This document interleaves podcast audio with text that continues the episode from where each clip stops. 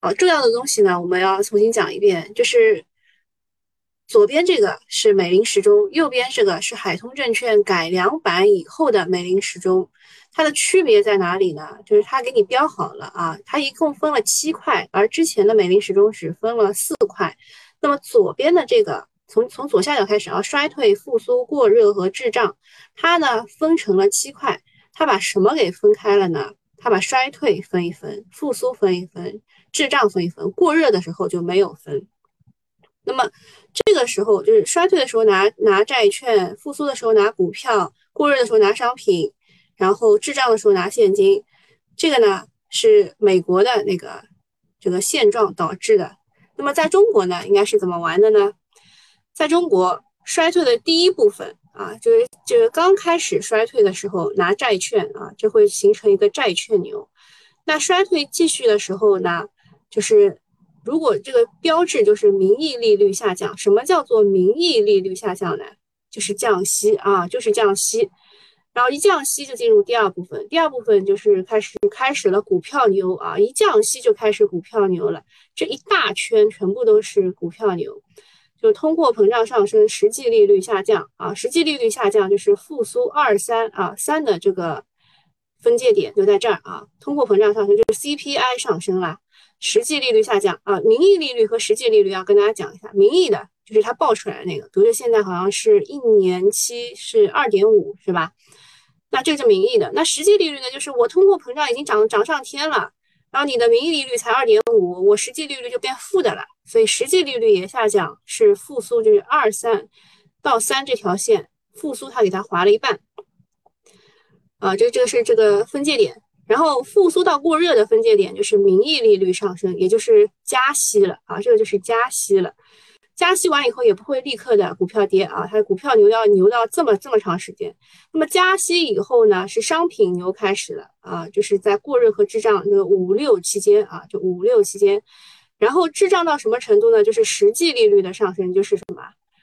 就是现在叫什么？通货紧缩了啊。嗯，也可以说是这个名义利率的上升导致了实际利率的上升。反正不管怎么样，实际利率上升就是滞胀开始，这时候要拿现金啊，现金牛、债券牛，然后再是股票牛、商品牛。好，这个差不多啊，这个就是我们说的美林时钟变成了美林电风扇，对吧？时钟它本来就是很好的一个 quarter，就是一呃百分之十五，对吧？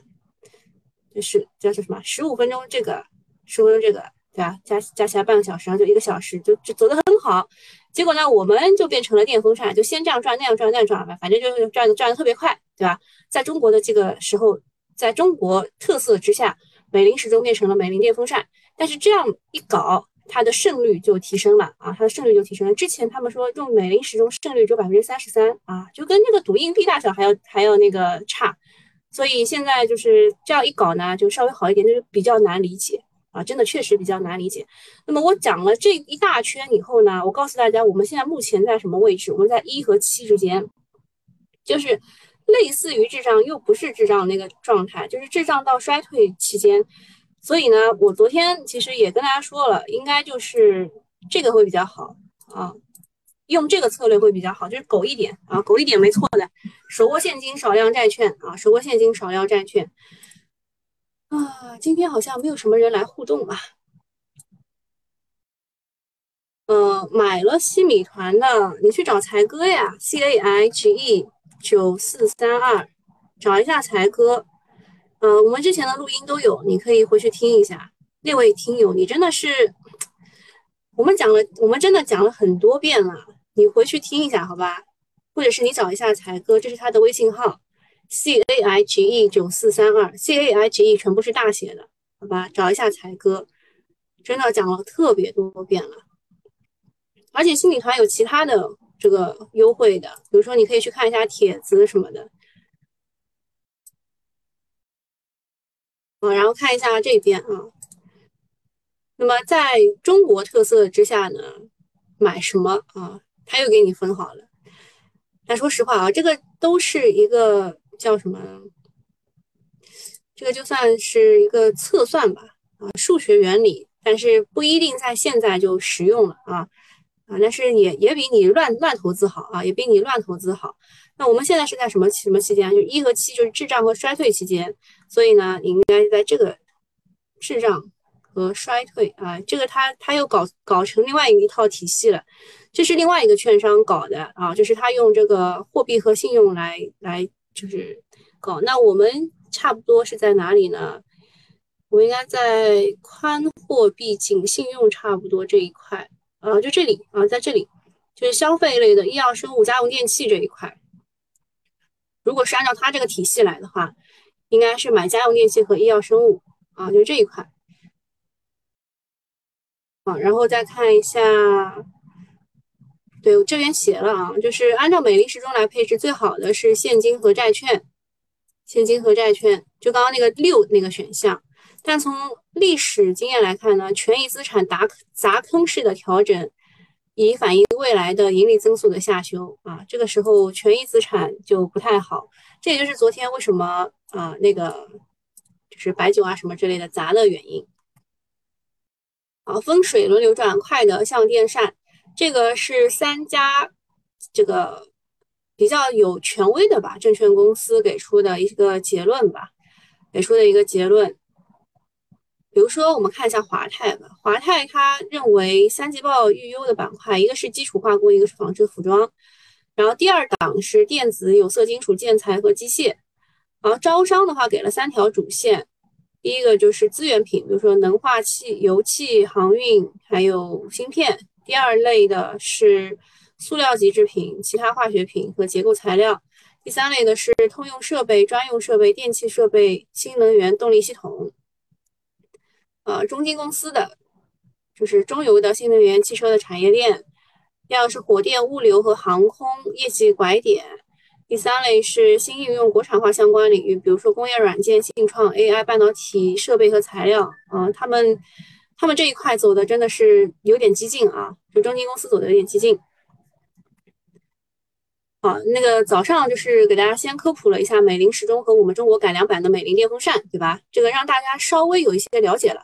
啊，大家可以截个图，自己回去研究一下啊，自己研究一下这些啊，这些我就稍微停留几秒，你们可以自己截图。好，接下来讲一下这个昨天晚上发生的一些事情。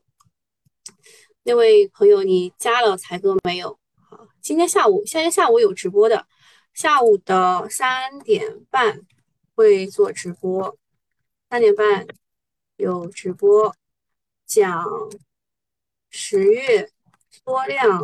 反弹下的机会，好，这个是本来不想讲的，就是策略会本来就因为搞策略会真的是非常累人的一件事情，本来不想讲的，但是张工老师他临时拜托我啊，他说他有事儿让我去带带个班，那我就去吧。啊，宁德时代回复了问询函，说不存在过度融资的情况。宁德时代昨天创新高了是吧？股价创新高，看一眼啊。宁德时代昨天创了五百九十五块两毛四的新高啊，但是利好还是不断。宁德关于宁德时代的利好还是不断。选三啊，看一眼啊，选三大科技高端制造，那你可能稍微啊，如如果是风光电的话，那还稍微好一点。如果你选其他那几个的话，可能稍微难受一点。嗯，最近会难受一点。宁德时代在十月十八号，就是昨天回复了问询函，仅二零二零年以来，公司新拟新增投资电池产业基地项目资金需求约一千一百亿元。公司前一次募集的资金已基本使用完毕。哇，这花钱好快呀！现在需要通过本次的发行融资，顺利开展实施本次的募投项目。进一步提升公司的业务规模和盈利能力，因此公司不存在过度融资的情况啊，就是没有没有过多的圈钱。九月三十号就收到问询函了，然后公司就问他，就说公司四月份披露不超过一百九十亿元对外投资的项目，以及此前的五百八十二亿元的项目就被监管盯上了嘛？他说他前一次五百八十二亿的这个钱已经花完了，这一次又要募一百九十亿。啊，一这次的一百九十亿啊，四月份四月份募的一百九十亿和前一次的五百八十二亿就被监管盯上了。但他昨天创新高了，然后回答就是回答问询函的时候底气非常足啊，底气非常足，市值是现在已经飙到了 A 股第四，一点三九万亿。有了股价的底气呢，回应问询函也很霸气，就说过去一年投资了一千一百亿，前一次募集的资金都花完了，所以这一次募资的一百五十二亿不存在过度的情形。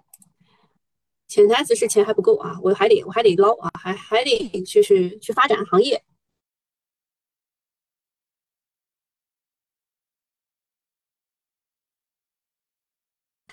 就是实在是啊，实在是有点厉害啊，谁在实在是有点厉害，但是他也是跑马圈地嘛，对吧？在这个属于属于这个时代的风口的情况之下，以后你们谁搞新能源汽车都绕不开宁德时代的产品。包括储能啊，包括储能，待会儿要讲一下这个华为搞那个储能公司的那个事啊，就是这个华为签约了全球最大的储能项目，大概规模是一千三百 MWh 啊，这个给大家翻译一下，M 就是兆瓦时啊，MWh 兆瓦时是迄今为止全球规模最大的一个储能项目，它是跟谁签的呢？是跟这个沙特红海新城签的啊，沙特有钱啊。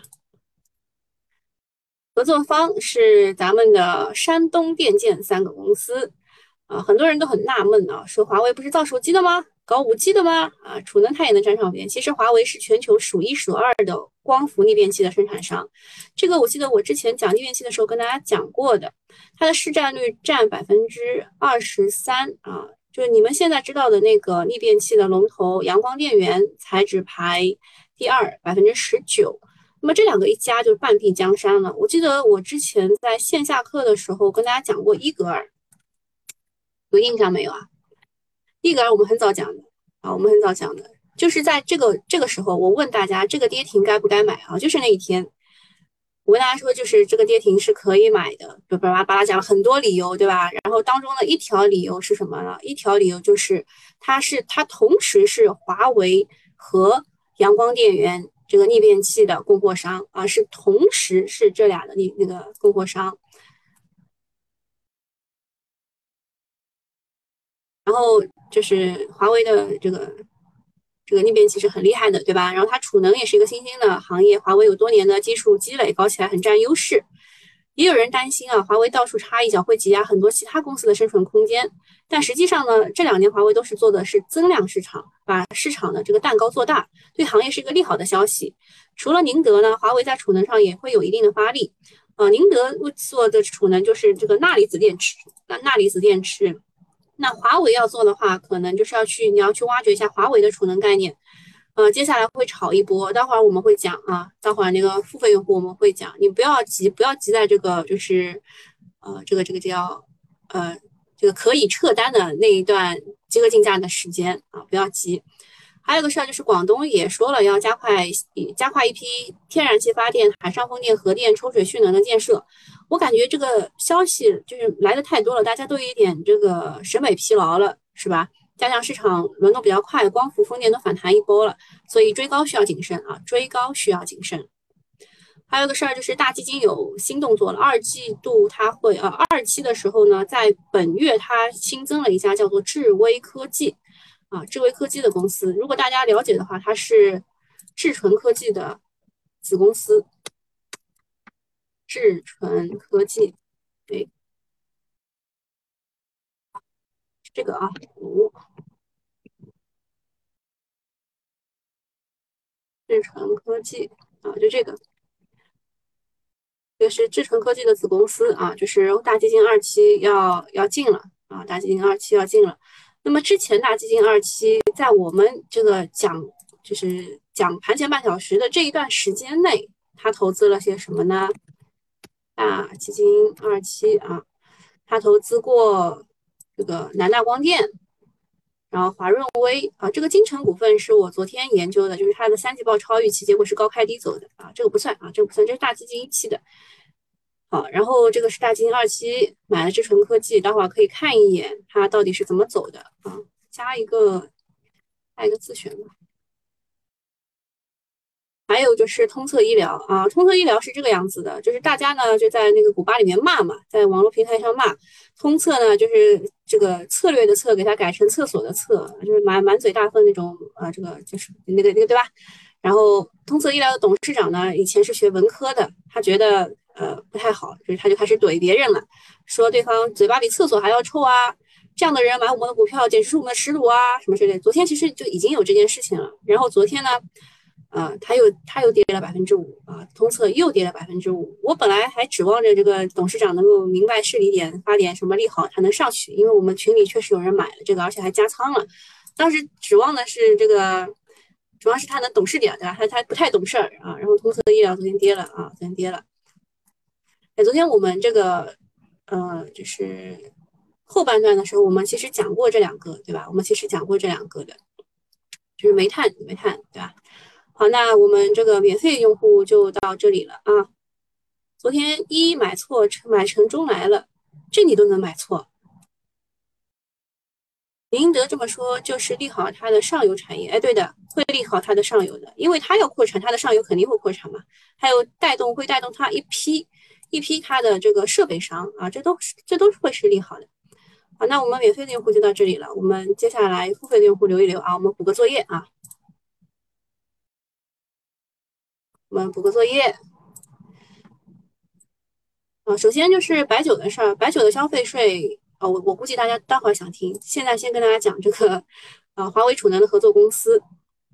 这一些啊，这一些我看了以后会觉得不太正宗，嗯，就你们先先把这张图保留一下吧，先保留一下，但是我觉得它不太正宗，除了这个伊格尔是我认同的，嗯。羚羊能源也还，嗯，反正就这一批吧，这一批我都不太认同。就是这个小表格，我一看我就知道啊，你们如果真的看了这个小表格，会吃面的，啊，会吃面的。伊格尔我是稍微有点认同，因为刚刚我也讲过理由了，就是它的它是为阳光电源、华为和锦浪科技、光伏逆变器的厂商提供高频磁性器件的供应商啊。就伊格尔我是认同的，其他我都不认同。那么我们看一下这一张全景全景图。看一下这张全景图，就是，呃，这个储能的话啊，储能的话最重要的是什么东西？不是所有的电池都有的这几块，不是这几块，在这儿，在中游这儿，是电芯啊，是电芯。你们要把这一块给给搞起来，什么宁德时代啦、国轩高科啦、亿维锂能啦、比亚迪啦、派能科技啦、鹏辉能源啦，哎，比克动力是有上市公司的吗？啊，没有。啊，没有，比亚迪，比亚迪，我本来以为它是因为九月份这个卖的比较好啊，卖的比较好，没有想到其实是因为宁德时代，首先是跟别人签了一个大单，然后又是华为的这个储能的事儿，他们可能今天还能再涨一波啊，华为，华为储能啊，大概就是这几家，这几家才是真正利好的，并不是那个表格上的，并不是那个表格上的，当然伊格尔我是我是觉得 OK 的。但是人家现在好像是一次涨停了，你也搞不进啊，你也搞不进。好，这个大家很关心的这些我都跟大家讲了，对吧？但是这几家，我说实话，我都觉得你去的话容易吃面啊，容易吃面。就这几家都是和华为啊、阳光电源有合作的储能公司，确实它都有啊，确实它都有，但去了容易吃面，好吧？那么我们再讲一下白酒的消费税。白酒的消费税其实对于什么是不好的啊？是对于什么？是对于低价酒来说不好的啊。低端白酒，低端白酒的实际消费税率会提高。那茅台如果涨价的话，大家还是该买还是会买啊，该买还是会买。所以高端的白酒的话，呃，就受受影响不大，受影响不大。然后这边呢有一张表格，其实也是就给大家看一看而已啊，看一看而已。就是现在已经买已经不合算了那种，像是湖北宜化，我之前也说它就是比较低嘛。湖北宜化它的这个净利润的增长是五万七千五百三十啊，净利润这个变动的中值是这么高的，对吧？但是现在现在就不适合买，现在不适合买。它已经反弹上去了，它已经反弹上去这么多了。这天涨停啊，这天涨停应该是和也是和这个宁德时代有关啊，跟宁德时代有关，它那个啊两家公司合作了嘛，对吧？啊，其他的其他的没有涨的看一看，涨上去的就不要看了。今天给大家科普一个新的题材，叫做扁线电机。之前八月份的时候呢，它其实是炒过一波的，但是我想它后来就没什么反应，就没讲啊。但是现在它昨天又又开始反应，涨涨上去了。那给大家讲一下吧。嗯，扁线电机呢，就是电线的扁线呃，电机的扁线化是产业的一个重要趋势。呃，你们看一下电机，它其实有定子组件、转子组件和端盖辅助标准件。那么定子组件当中有一个叫做绕组的东西，这个绕组。就是铜线在这儿这儿绕绕，知道吧？根据铜线绕组的不同，驱动电机又分为圆线电机和扁线电机。那基本上其实现在很多的造车新势力全部想要用这个扁线电机了，包括比亚迪他们也是想用扁线电机了。所以呢，就是你们看一下它的竞争格局是这个样子的。其他的有这么多，然后前几名也就没占多少啊。金达股份是市占率比较高的，十二十一点二三，然后是长城科技。接着是冠城大通、陆孝科技，啊，还有一个啥呀？哦，金杯电工啊，金杯电工是一点二一。啊，我们具体来看一下个股方面有四家啊，有四家。这个陆孝科技好像也是也是被大家给剔除在外的。那么比较好的，我给大家列几下啊，长城科技，就是你前前一阵子不知道它为什么涨吧？你现在知道了啊，扁线电机的原因啊，建个板块吧。扁线就跟圆线是对立的，对吧？扁线电机、长城科技，还有金达股份，还有金杯电工，这都已经反弹了一些了啊。还有一个冠城大通。那么大家都认为冠城大通的房房地产的占比比较高，没有那么纯正，所以呢，大家会就是在推的时候，你去看所有的券商，基本上都是推这三家的：长城科技、金达股份和金杯电机。那么我们按照它它的这个电磁线的业务占比来看的话，也是这样排的啊。长城科技占百分之九十八点二，就是它是最正宗的一个，就是没有这么多杂质的啊，没有这么多杂质的一个。公司就它它排第一，对吧？然后是金达股份，金达股份是占百分之六十八点五，然后毛利率呢？毛利率是长城科技比较高，大概是七点九啊。金达股份的毛利率是哦不对，金达股份的毛利率比较高嘛，一个是九点七，一个是七点九，那就是金达比较高，然后长城比较低，但是长城做这个业务的占比会比较高啊，然后它是扩产比较大。扩产速度，金达股份是最大的。金杯电工的话，扩产比较比较慢，电磁线占的也是比较少。这个就是你知道理由以后呢，就是把它们列到一起以后，就没有什么其他的，就看这个资本炒哪个了啊？资本炒哪个？资本炒哪个呢？嗯，从这个角度来说的话，长城科技是资本最愿意炒的一个股啊。然后理由也写了啊，你们自己看一眼。然后这个竞争格局、市占率，大家也截个图。我讲一下这个信息差吧，讲一下信息差。一第一个是消费税，消费好不容易有一个反弹呢，估计又要给干夭折了。就是现在这个反弹就差不多到位了，就不要再去干 这种消费股了。白酒股资金出逃之后呢，后面量化如果砸盘的话呢？能源股会涨更多，能源股啊，不管是什么能源，能源股可能都会涨。像俄罗斯可能就是像欧洲可能这个输天然气也要减少了，对吧？这都是能源。然后最近听了几个电话会，大致向市场传递的信息就是这个新能源汽车这一块，就它的上游锂电池当中，呃，隔膜是缺的。所以昨天我特地跟大家说了，我在这个。呃，西米的那里面发了一个，啊，发了一个那个这个帖子，对吧？发了个帖子，大家去看一下隔膜的那个股，当然也已经涨上去了，就现在不要看了。然后富集石墨化是因为缺电，缺电啊，就限电就缺了富集石墨化的。然后锂也是缺的，锂是第三次的拍卖马上要出来了。然后六氟和 VC 的话，明年上半年会松动，因为电市场开始重新谈价格，要开始涨价了。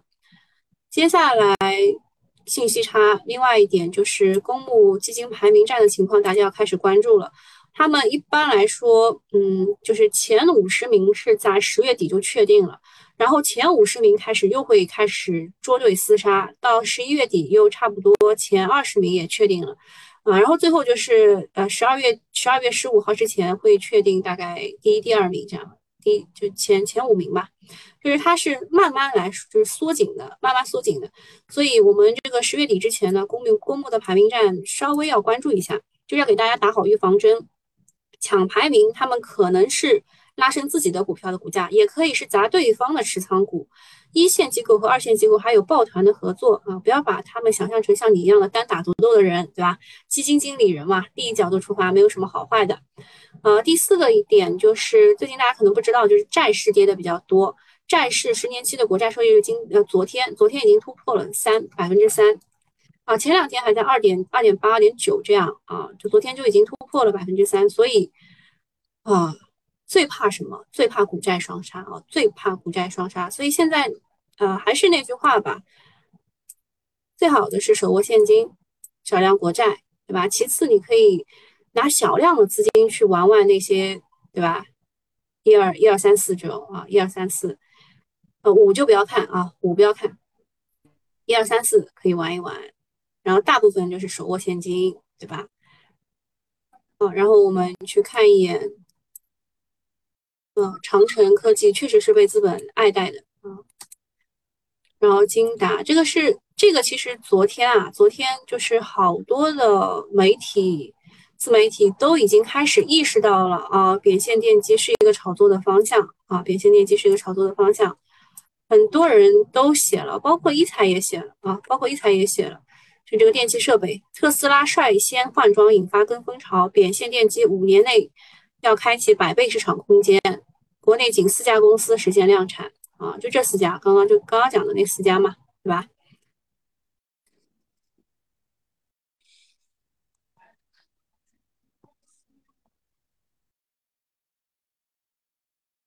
这个是扁线电机，再看看这个华为储能。华为储能的话，我最看好的还是电机这一块。电机的话，只有这几家吧，对吧？统辉能源、海能科技、宁德，宁德是自己自己造嘛？哦，宁德确实创新高以后，不知道能走多远，但是它创新高了，就带起了这一批都能创新高。国轩啊，国轩本来就是 最弱的啊，最弱的。因为锂能啊，因为锂能也是即将即将要去新高，在这个过程当中。就这个是华为储能，我认为 OK 的，然后再看一眼，呃，小表格认为 OK 的，像什么羚羊能源，就是冲高啊，就高开低走，这种都是不正宗的啊。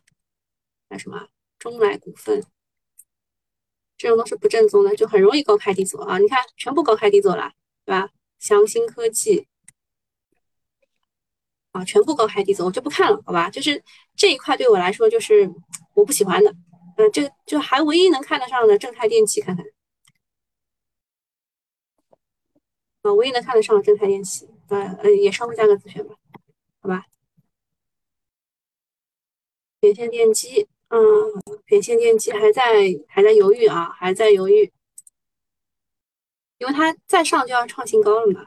然后指标嘛，还是有那么一。点点不好的啊，指标是有一点顶背离的，还在犹豫吧。那今天我们差不多就讲这些了，看看大家有什么问题没有啊？其实我还是有很多东西要讲，就是下午下午吧，下午的时候会讲。下午的策略会在哪里听？嗯，还是这几个平台呀，就是第一财经的 VIP，还有喜马拉雅，还有啊我的视频号也会播，嗯。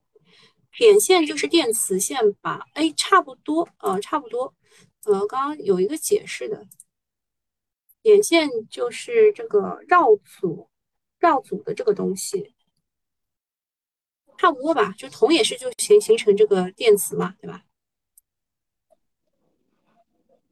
电磁线啊，差不多吧，就是就差不多是电磁线的意思。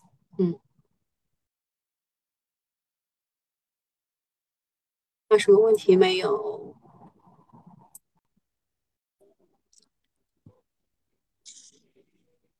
选一和三，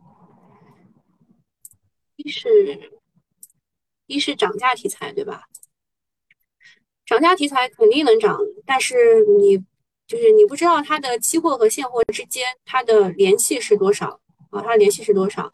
我记得我跟大家讲过这个冰点原理的是吧？昨天我们讲的，你不行回去可以复听一下。像这个浩华能源就是我们昨天从冰点里面选出来的。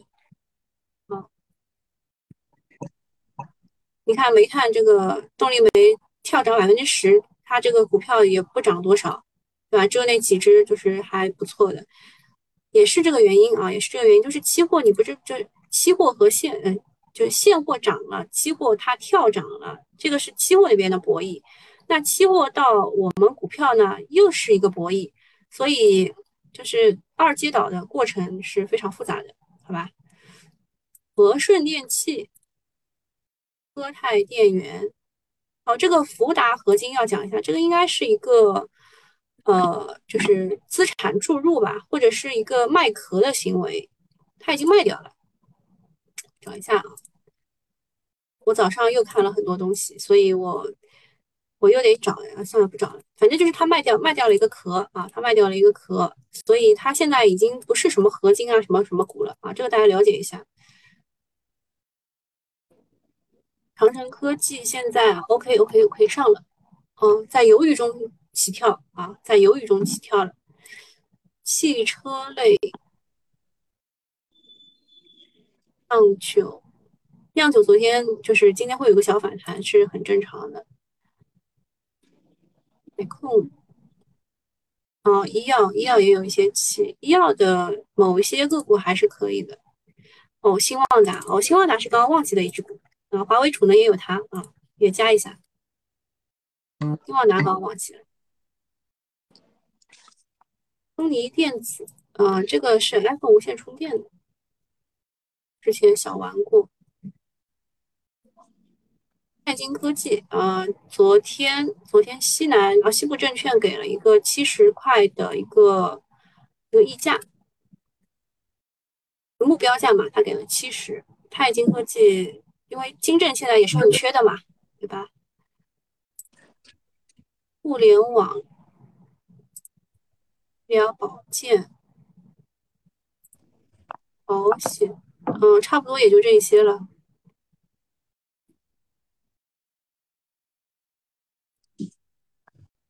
储能，呃，储能大家想到的一块是宁德时代的钠电池，对吧？还有一块就是其他的储能公司，可能这些全部是跟宁德合作的，像什么盛虹啊、永福啊，都是宁德那一块的。嗯，跟这个华为可能有一点不太，就先炒着吧，炒概念先炒着吧。啊，其实我我最看好的还是这一种啊，还是这一种。好吧，那今天就到这里了啊，大家有什么问题没有？节能风电，节能风电其实还可以的呀，基本面还可以，但是从这个角度来说啊。从这个技术面的角度来说呢，确实该走就走吧，啊，该走就走吧。好，那今天没有什么问题的话，我们就结束了啊，拜拜。哦，这边有那个樊城给我们补充了一下，说他是向。向锦江集团定增购买了三门峡铝业百分之一百的股权，其实是这个样子的，是三门峡铝业买了福和合金啊，它只不过是通过这个第三方搞了一下而已。川能动力，川能动力昨天不是有人已经在群里回答了吗？就是他，呃，那个什么，一一共有多少多少一点几亿瓦可以并网，对吧？这个电力可以并网，借力好出货嘛？就昨天不是已经有人在群里回答了一下嘛，对吧？氧化呢？如果是锂矿的话，氧化也会涨，氧化没怎么涨，所以就是因为这个并网的事吧。你想玩嘛，就是刀口舔血呀。你要趁着有预期差的时候去啊，这大家都知道的消息，不要去啊。好，那今天就这样啊，拜拜。